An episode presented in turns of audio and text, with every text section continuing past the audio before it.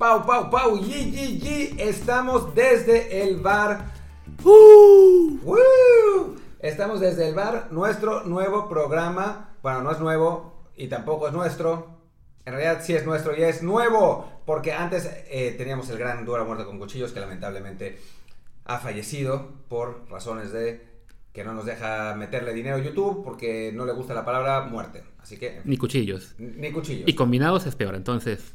En fin, pero... Había, había que aplicar algo más, más ligerito. Más ligerito y bueno, desde el bar creo que nadie, nadie lo va a reclamar porque además es el bar como nuestro, nuestra función favorita del fútbol actualmente, no como nuestro lugar favorito de los viernes. Efectivamente. Pero bueno, hola a todos, bienvenidos al nuevo programa. Yo soy Luis Herrera. Yo soy Martín del Palacio. Y comenzamos la primera emisión de Desde el Bar, hablando de pues, uno de los temas eh, del día de ayer, que fue eh, Jürgen Damm y el trato que le está dando la directiva de Tigres. Eh, para quien no sepa, bueno, la, Jürgen Damm eh, decidió no renovar contrato y va a irse a la MLS. Eh, y la directiva de Tigres no lo tomó nada bien, le ha, lo, lo obligó a, a, dar una rueda de prensa informando que se iría. Y después de eso lo han enviado a la sub-20. Y ayer el presidente hizo unas declaraciones pues muy desafortunadas, diría yo.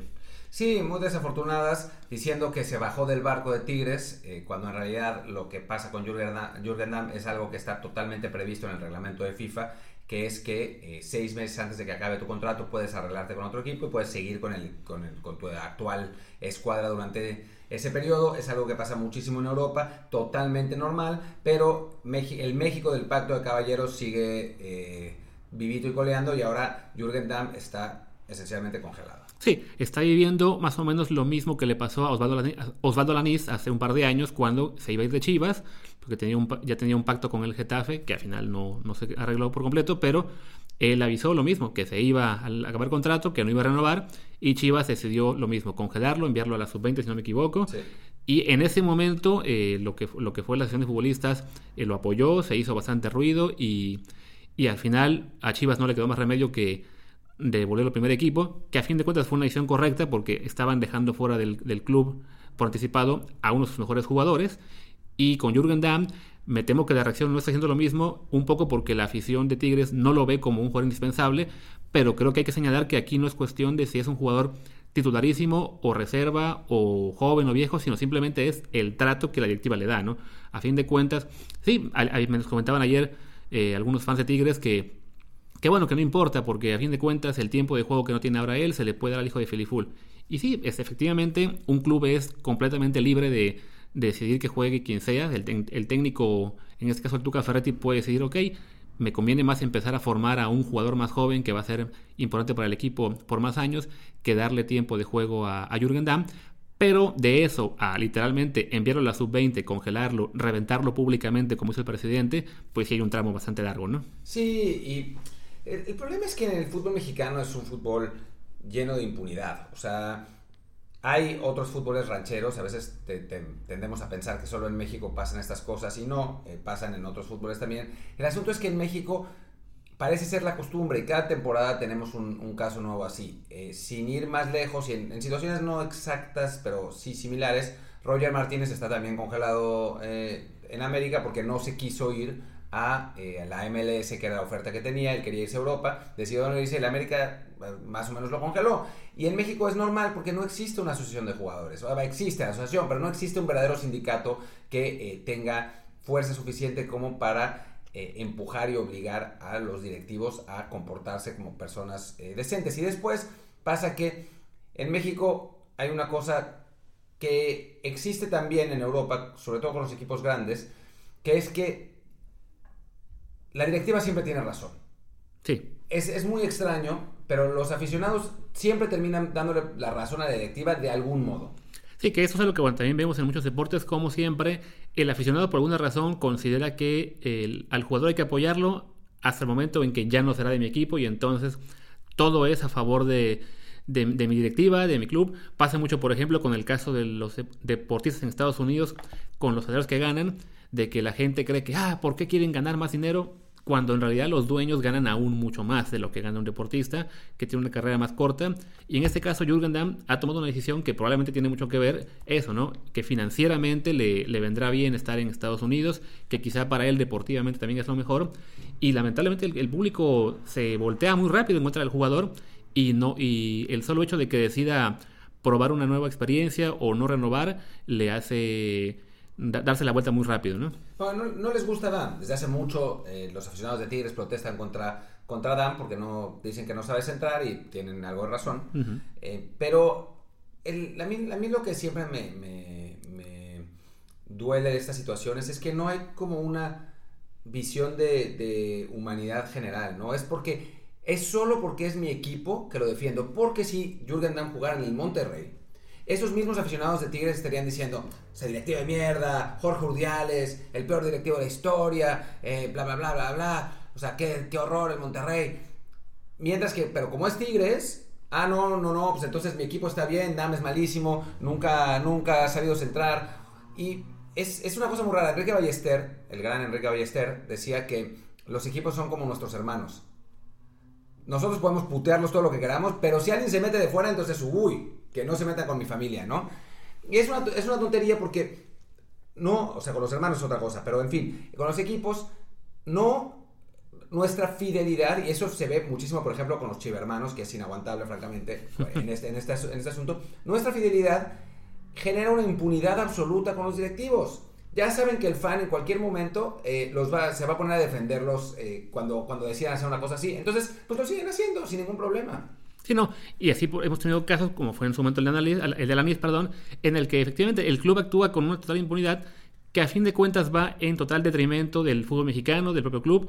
Es una visión muy cortoplacista. Ayer igual teníamos ese debate de que es, a ver, te privas de un activo a fin de cuentas. Porque sí, por, por castigarlo, por hacer el berrincha de que se va y me va a dejar, estás dejándolo fuera del club en este momento, cuando no sabes si quizá en un mes o dos por lesiones, por baja de juego, por suspensión, te va a hacer falta y lleva dos meses refundido en la sub-20 sin ritmo de juego o por lo menos más competitivo y te puede hacer falta meterlo a jugar.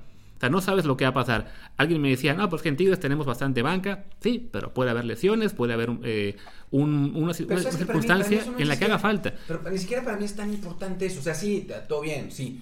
Pero, carajo, o sea, un poco de o sea, es como si de pronto ustedes en su trabajo los mandan a. O sea, digo, sí, los futbolistas ganan un montón de dinero, ¿verdad? Pero en fin, eh, ustedes están en su trabajo y los mandan de pronto a limpiar los baños. Sí, no, y, no, está bien. No, es, para lo que los contratan. Y a fin de cuentas, este. Y, vemos eso, mismo del tema de, cuánto ganan. O sea, no deja de ser un trabajo, eh, el que además es una profesión bastante más corta que la del resto de nosotros en la que el futbolista tiene que tener el derecho a tomar la decisión que más le convenga y no por eso debe generar un, este, una reacción tan negativa tanto de lado directivas que hacen berrinche porque ah, como no le voy a sacar dinero a, su partida, pues entonces lo congelo y que llegue mal en mal nivel a su nuevo club, como de aficionados que eh, en este caso un poco resentidos porque no quizás no rindió todo lo que esperaban que rindiera durante su paso por Tigres, deciden darle la espalda a un jugador al que se le está tratando bastante mal. Además, Dan fue campeón mil veces con Tigres, para empezar, y después ya no me acuerdo lo que iba a decir. se me había ocurrido y, ya se me olvidó. En fin, eh, creo que, el caso está así, ya, está bastante claro y tenemos que hablar de, otras cosas. Pero, pero sí, es, una situación bastante lamentable que se repite y se repetirá hasta que, hasta los, por los siglos de los siglos, porque así es como es y ojalá que, ojalá que en algún momento cambie, que en este momento... Ah, ya me acordé, ya me acordé lo que iba a decir. además, finalmente está en reglamento. O sea, ese es, ese es el asunto. No, no está rompiendo ningún reglamento. Está previsto. Si él se quiere ir a la MLS, pues es su problema. Podemos estar de acuerdo o no, futbolísticamente, ¿no? O sea, yo a mí no me gusta que no, me gustó que Carlos Vela se fuera a la MLS, no me gustó que Rafa Márquez se fuera a la MLS en su momento, eh, no me gustó que Rodolfo Pizarro se fuera a la MLS, pero bueno, ya se fueron, ya está, o sea, es, es, reglamentario. Yo nunca pensaría en, decir que ya no convocan a Pizarro a la selección mexicana por haber sido en el MLS. Si mantiene el nivel, pues que siga ahí. claro. es absurdo. Y, esa, este, esta, este, esta isla en la que vive la Liga Mexicana, en la cual eh, se quiere ignorar por completo el reglamento de FIFA, el, lo, que se vive en otras partes del mundo. Se habla mucho de que se quiere profesionalizar, profesionalizar la liga, de que queremos ser una liga de, de alto nivel, de primer mundo, pero solo se toma eso para algunos factores que convengan a interés de los dueños, como es el caso ahora, por ejemplo, del, de congelar el descenso, para decir, ok, tenemos que consolidar nuestras, nuestras finanzas, tenemos que impedir que se, que se nos pierda la inversión por, por caer a segunda división. Ah, pero no, en temas de, de trato de jugadores, no, no, eso que la FIFA lo vea por, por su lado en Europa, aquí nos manejamos diferente y el público a su vez no, no quiere reaccionar de la misma manera.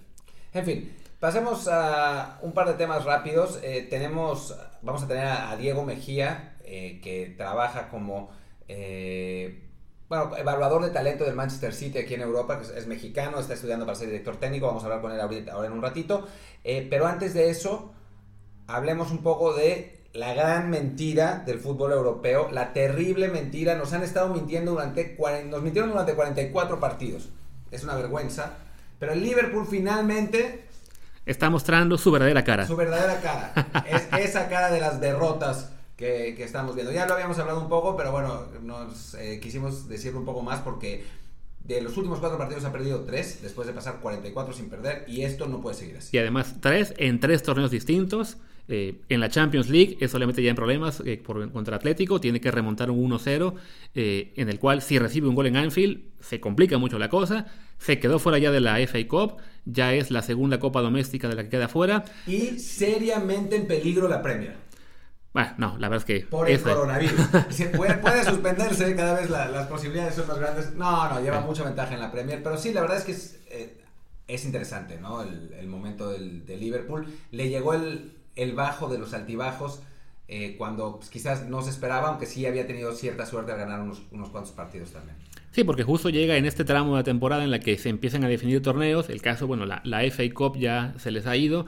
Que uno podría pensar, ah, es la Copa. Pero ojo, en Inglaterra es uno de los pocos países en los que el torneo de Copa sí tiene cierto prestigio, sí es muy codiciado, sí puede si no salvar una temporada, sí por lo menos es algo que añade bastante al, al palmarés. Manchester de Mourinho le salvó la temporada. Por ejemplo, ¿no? O sea, este. Y sí, o sea, no es como ganar la Copa MX, que salvo el club que la gane, a todos los demás no le importa. La FA Cup en particular sí tiene cierto prestigio que, que les hace competir por ella y se les ha ido, se les fue antes la, la Carabao Cup, se llama la Copa de la Liga, que bueno, en ese caso fue más justificable porque tuvieron que enviar un 11 sub-23 porque tenían que ir al Mundial de Clubes.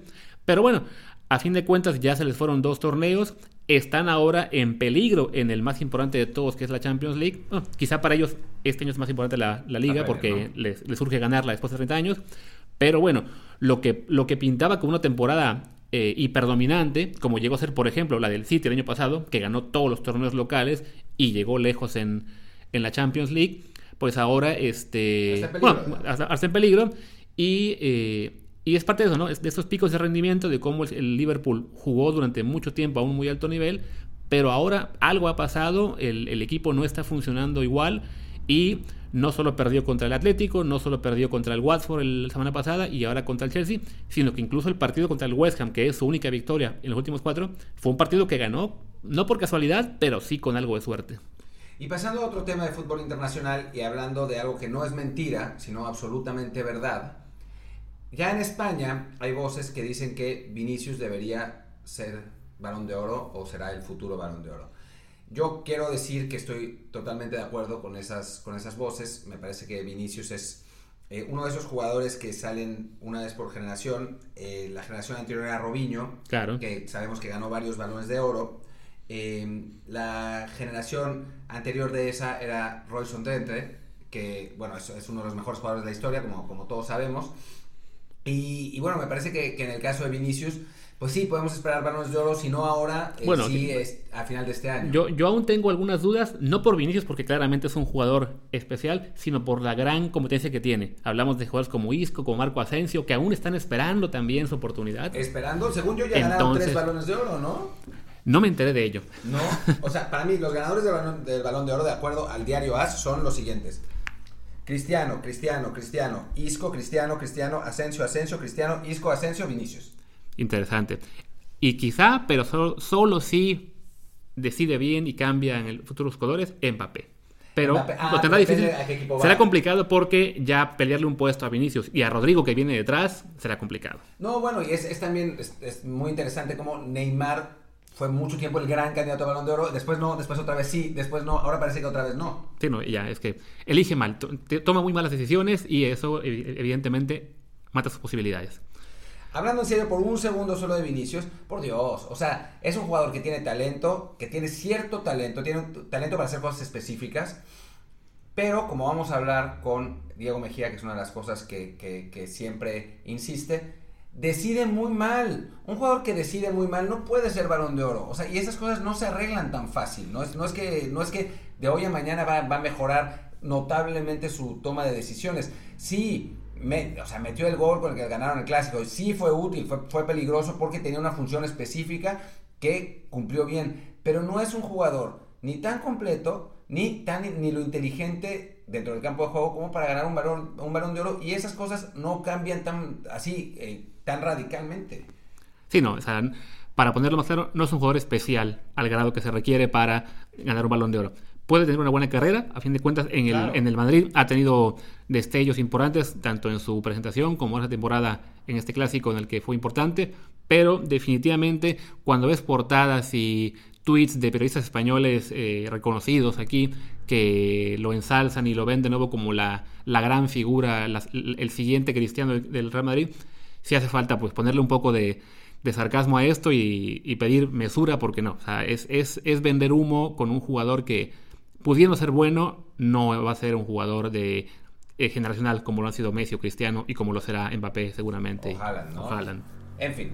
Em, y bueno, hablemos con Diego Mejía. Hablemos con Diego Mejía. Vamos a abrir la puerta y vamos a ello.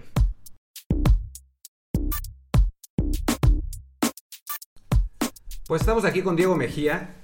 Diego es eh, un exjugador mexicano que ahora está en Barcelona, jugó en equipos tan ilustres como el Morelia y los Cholos y los Dorados de, Sinaloa. Y el Veracruz. Y el Veracruz. Bueno, pero en Veracruz que no, no jugó mucho, parece. No, no, poco tiempo. y ahora está aquí en Barcelona estudiando para director técnico y además haciendo un trabajo muy interesante con el, con el Manchester City. ¿Cómo estás, Diego? Hola, ¿qué tal? Buenas tardes. Gracias por invitarme. Eh, pues cuéntanos, cuéntanos un poco qué estás haciendo por aquí, qué, de, qué, de qué se trata y cómo, cómo vas a ayudar al fútbol mexicano para salir de nuestra ausencia de quinto partido. No, pues eh, bueno, eh, primero tomé la edición porque vine a estudiar un máster de, alto rendimiento eh, pensando en, mis planes de ser entrenador. la verdad que, surgió la oportunidad a partir de, muchos compañeros del medio mexicano que han venido a hacerlo y, me pareció fantástica la idea. Después de leer el contenido un poco de, lo que trataba el máster, bueno, me pareció que era bastante interesante y bueno, se relacionaba un poco con el trabajo que estoy haciendo ahorita eh, de home office con, un equipo europeo. En este equipo europeo, bueno, eh, si nos puedes decir un poco eh, en qué consiste el trabajo que haces para Manchester City. Bueno, trabajo es como en el área de scouting juvenil en, en Latinoamérica y Norteamérica. Es un poco un trabajo de análisis no, no es totalmente de campo, hay un, hay un departamento de campo que, selecciona jugadores eh, y yo los estudio en base a sus comportamientos y en base a lo que el club necesita de aquí a lapso de cinco años. Entonces es un, es un, es un trabajo un poco, un poco duro porque tienes que, te puedes equivocar mucho porque hay que ser visionario, ¿no? Entonces hay que tener los detalles súper claros. Y a ver, explícanos un poco cómo, cómo funciona el sistema. Eh, ¿a ti te mandan los jugadores o tú los seleccionas o cómo, cómo, es, cómo es que el Manchester City se fija en un, en un jugador random y te dice, Diego, ¿qué onda? O tú les dices, oye Manchester City, Pep, eh, hermano, ¿cómo estás? Eh, amigo del alma. Aquí está este, este jugador, Martín del Palacio Jr., que es, que es buenísimo. No, no, no, no funciona, no funciona de esa manera. la realidad es que yo no hago nada de trabajo de campo existe una red de, scouters que hacen el trabajo de campo, seleccionan jugadores y simplemente a mí, eh, bueno, me mandan videos donde yo tengo que hacer análisis de los jugadores en base a las estructuras que, el, que, el, Manchester City busca para, pues para, para el desarrollo de sus jugadores. Cuando a ti te manda un jugador, ¿qué es, lo que, qué es la prioridad para ti? Eh, analizar características técnicas, tácticas, físicas, ¿qué es lo que te piden que veas de un jugador? Mm, todo. Lo que pasa que es súper interesante la manera en la que en, la que en Europa eh, se, se, observa el jugador. No se observa como como pluri, o sea, como, no sé si es pluridisciplinal, o sea, sino creen que el jugador está constituido por varias estructuras, ¿no? Y, y hay, que, hay que tener en cuenta todas esas estructuras. Pero bueno, básicamente la que, la que me, me toca, me toca a mí detectar es un poco la, la estructura emotivo-volitiva, la estructura creativo-expresiva, la coordinativa, la condicional. Y bueno, es, es, un trabajo, la verdad que bastante, bastante padre, ves mucho fútbol y, bueno, eh, te encuentras con, con, gratas sorpresas. Y bueno, dentro de este, de este marco conceptual que, que, utilizas y que, con el que trabajas, y bueno, y con tu experiencia de eh, exjugador de primera división, ¿qué tiene de bueno el jugador mexicano que puede ser atractivo para Europa y qué tiene, que, cuáles son sus deficiencias? Desde mi punto de vista, el nivel, el nivel del jugador mexicano es, es, bastante bueno. Eh, técnicamente es un jugador que, que, es, que está bien trabajado, eh, pero el gran problema creo que viene en, en la toma de decisiones eh, y viene un, una parte del tema formativo, ¿no? del tema estructural, eh, la manera en la, que, en la que se forman los jugadores. Eh, en México formamos al jugador como muy independiente, como muy lineal, lo, lo como que separamos la parte física de la parte técnica, de la parte táctica, de la, de la parte psicológica. psicológica. Y aquí no, aquí se, se trabaja al jugador en base a que él se autoestructure y todas esas, todas esas partes van conjuntamente. Entonces hacen que los jugadores tengan una mejor toma de decisiones, ¿no? O sea, o que estén acostumbrados a tomar decisiones. No, no es como un círculo cerrado. Eh, aquí es más bien un, un lugar que, que, dejan a la creatividad y que el, que el, jugador se, se autoconstruya prácticamente. Sobre lo mismo, hablábamos antes de empezar la entrevista de cómo en México quizá un, lateral eh, al, al, recibir el balón tiene quizá tres opciones y siempre decide en función a eso, mientras que en Europa es una cuestión mucho más fluida, ¿no? Sí, eh, más o menos yendo a ese ejemplo, es, hablamos de que en México al jugador se le construye a partir del modelo, ¿no? Y el modelo, si el entrenador te dice que el lateral tiene que cumplir con estas tres funciones, entonces, si, le, si, de esas tres funciones se le presenta una cuarta, ya él lo sacarás de esa zona y no sabrá cómo resolverlo.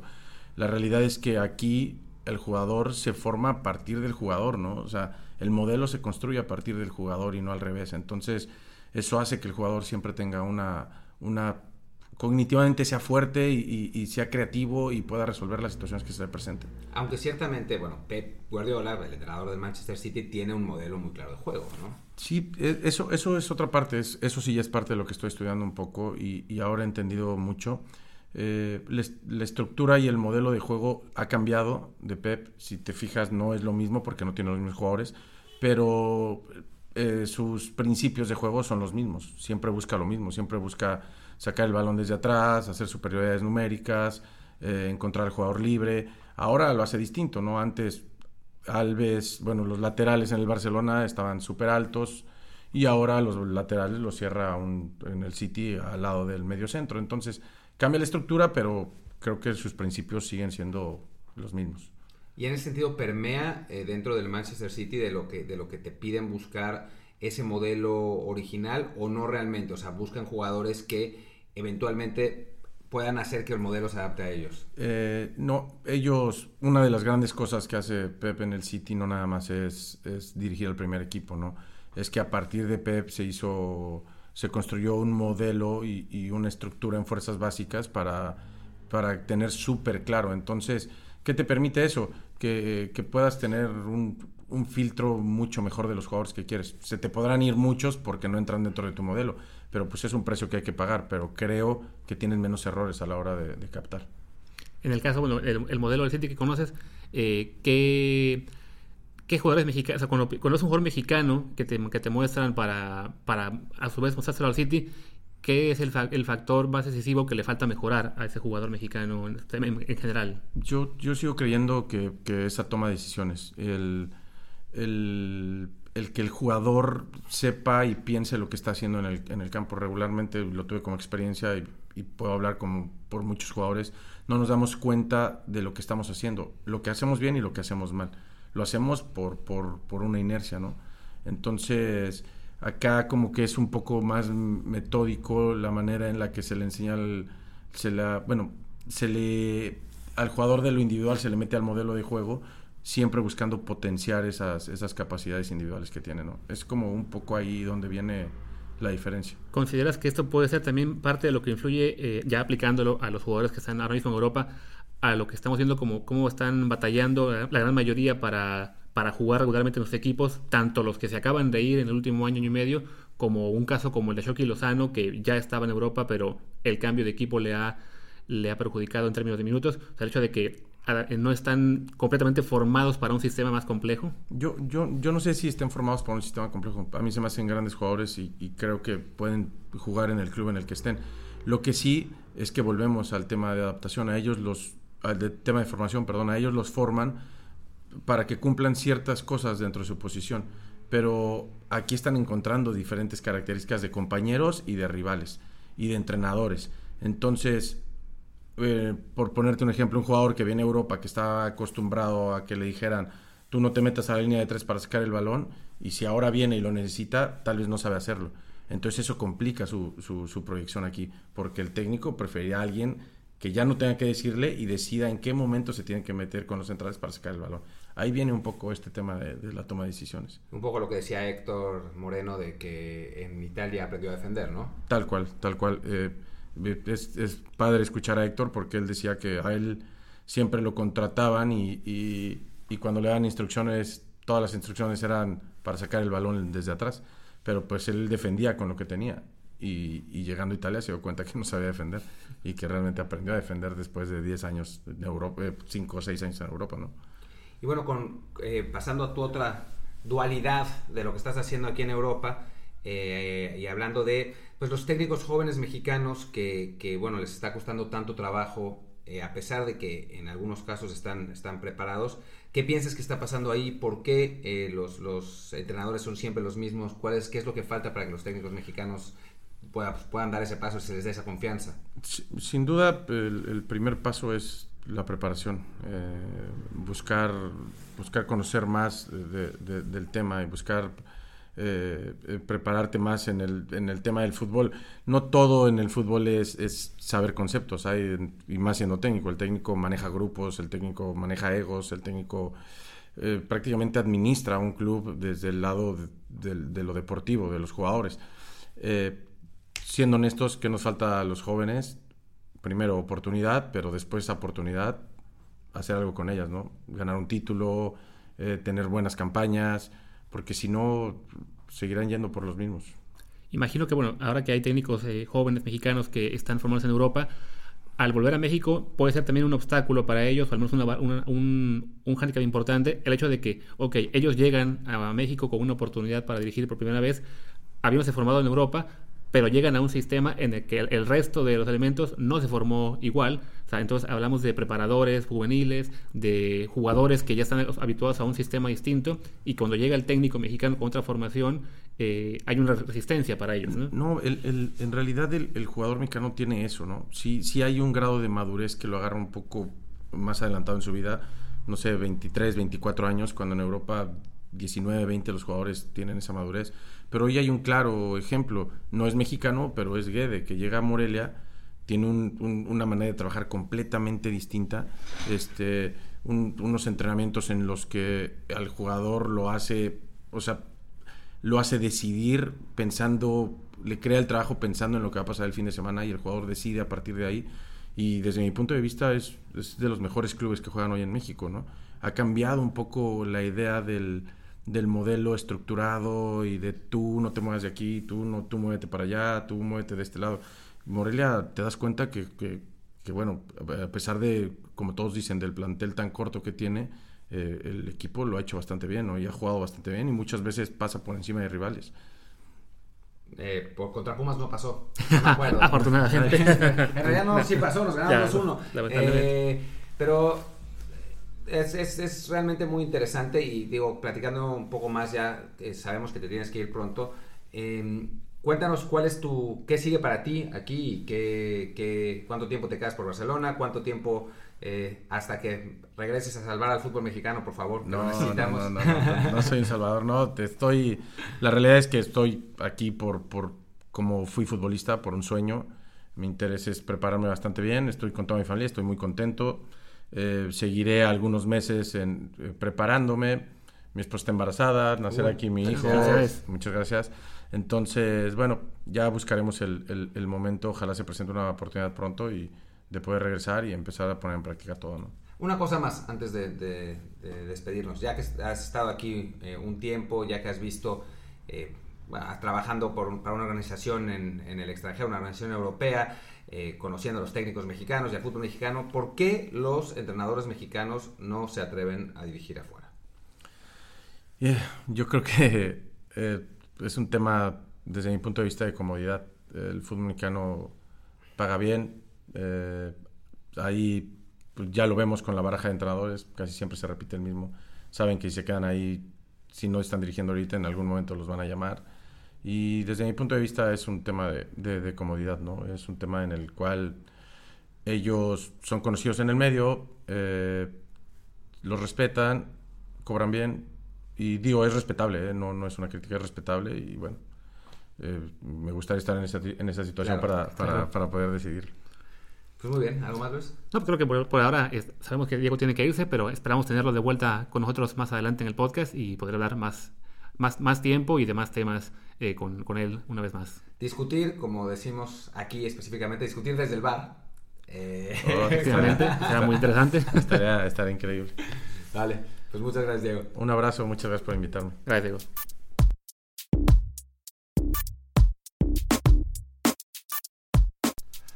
Bueno, muchas gracias a Diego, que ya se nos, se- Diego se nos adelantó en el camino. Eh, A la escuela, A la tiene que irse a la escuela. y bueno, cerremos el programa, nos queda, nos queda un poco de tiempo. Hablemos del rumor de que Chucky Lozano va a ir al Everton con Carlo Ancelotti. Ya lleva un rato, pero ahora ha, ha vuelto ya en Italia. Dicen que ya no hay posibilidad de que Chucky se quede en, en el equipo napolitano. Y bueno, más allá de, de que siempre será positivo que se vaya a un, a un equipo donde el técnico lo quiere, a mí sí me parece, así como cuando, cuando se fue a Italia, alerté en Twitter diciendo que iba a ser complicado para Chucky porque la diferencia en los espacios en la Serie con la de la Eredivisie es, es brutal. Me parece que la Premier sí es una liga que se ajusta mucho más a sus características, ¿no?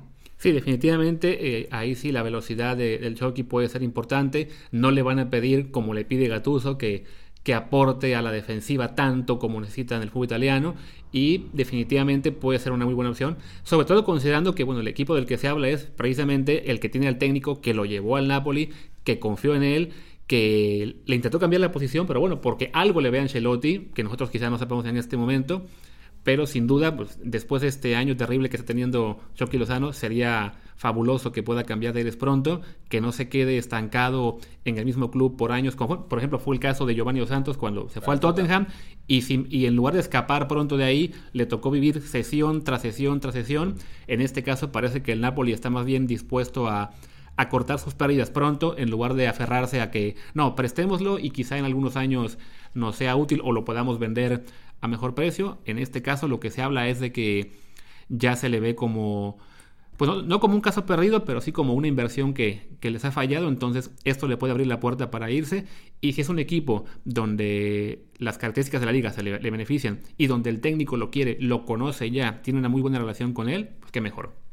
Así es, y bueno, creo que con esto cerramos el, el programa de hoy. El Eh, primer episodio de Desde el Bar. el primer episodio el, desde el bar, ya el nombre oficial, Trademark. Ojalá que, que les haya gustado. Como siempre, sugerencias eh, y, y preguntas y quejas eh, las pueden hacer a Twitter. Eh, mi Twitter es arroba martindelp. El de Luis es arroba... Luis RHA. Y bueno, pues nos vemos el próximo viernes donde hablaremos de el gran clásico del fútbol mundial, Pumas América. Venga, hasta viernes. Chao.